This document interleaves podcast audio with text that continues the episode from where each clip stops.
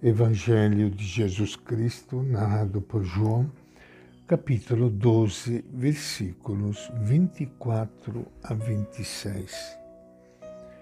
Naquele tempo, disse Jesus a seus discípulos: Eu garanto a vocês, se o grão de trigo, ao cair na terra, não morrer, ficará sozinho. Mas se morrer, produzirá muito fruto. Quem tem apego à sua própria vida vai perdê-la. Quem despreza a própria vida neste mundo vai guardá-la para a vida eterna. Se alguém quer servir a mim, que me siga, e onde eu estiver, aí também estará o meu servo. Se alguém serve a mim, o Pai vai honrá-lo. Esta é a palavra do Evangelho de João. E com grande alegria que iniciando hoje nosso encontro com o Evangelho de Jesus, quero enviar a todos vocês minha saudação, meu grande abraço e tão bom nós estarmos juntos neste encontro com Ele, neste momento de silêncio, nesta pausa na correria da nossa vida, para nós ouvirmos a palavra e o ensinamento dele, de Jesus de Nazaré. Encontramos no Evangelho poucas frases tão desafiantes como estas palavras que resumem uma convicção bem própria de Jesus. Na verdade, eu vos digo: se o grão de trigo não cair na terra e não morrer, permanecerá infecundo, mas se morrer, produzirá muito fruto. A ideia de Jesus é clara. Com a vida acontece o mesmo que acontece com o grão de trigo, que deve morrer para libertar toda a sua energia e produzir fruto. Se não morrer, permanecerá estéril. Ao contrário, se morrer, torna a germinar, trazendo consigo novos grãos e nova vida. Com esta linguagem tão clara e cheia de força, Jesus deixa entrever que sua morte, longe de ser um fracasso, será precisamente o que dará fecundidade à sua vida mas ao mesmo tempo convida seus seguidores a viver segundo esta mesma lei paradoxal. Para dar vida é necessário morrer. Não se pode gerar vida sem dar a própria vida.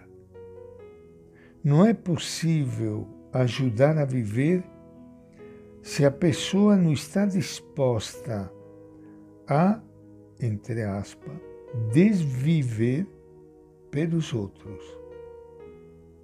Ninguém contribui para um mundo mais justo e humano vivendo apegado a seu próprio bem-estar.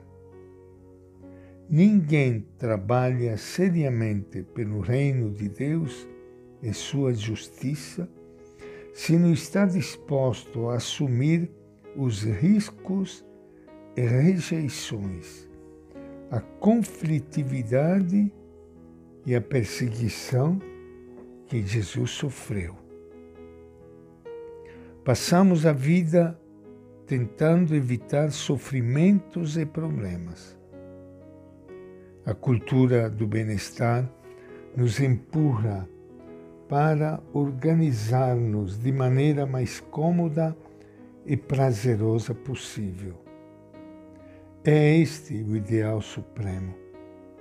Mas há sofrimentos e renúncias que precisamos assumir se quisermos que nossa vida seja fecunda e criativa.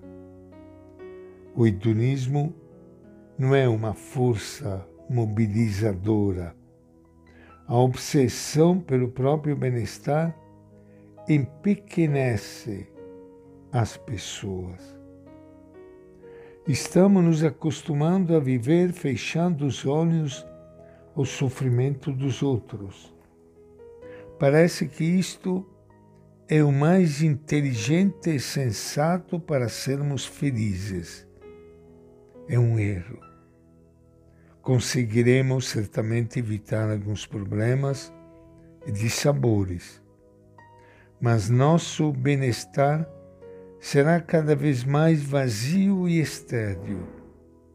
Nossa religião cada vez mais triste e egoísta. Neste ínterim, os oprimidos e aflitos querem saber se sua dor importa a alguém. Não é fácil esse caminho. É o caminho de Jesus. O caminho da vida passa pelo caminho da cruz. Nada de valor se consegue com facilidade, mesmo humanamente falando. O próprio atleta, se ele quer vencer uma competição, ele tem que sacrificar, tem que treinar, tem que lutar. E assim também vale para a vida, a vida em geral em modo especial para o seguidor de Jesus. Quem quer segui-lo, ele mesmo disse, tem que carregar a cruz como ele carregou. Quem luta pela justiça, pela vida, pela igualdade, pela dignidade de todos, sabe que a sua vida não vai ser fácil. E esta é a nossa reflexão de hoje do Evangelho de João.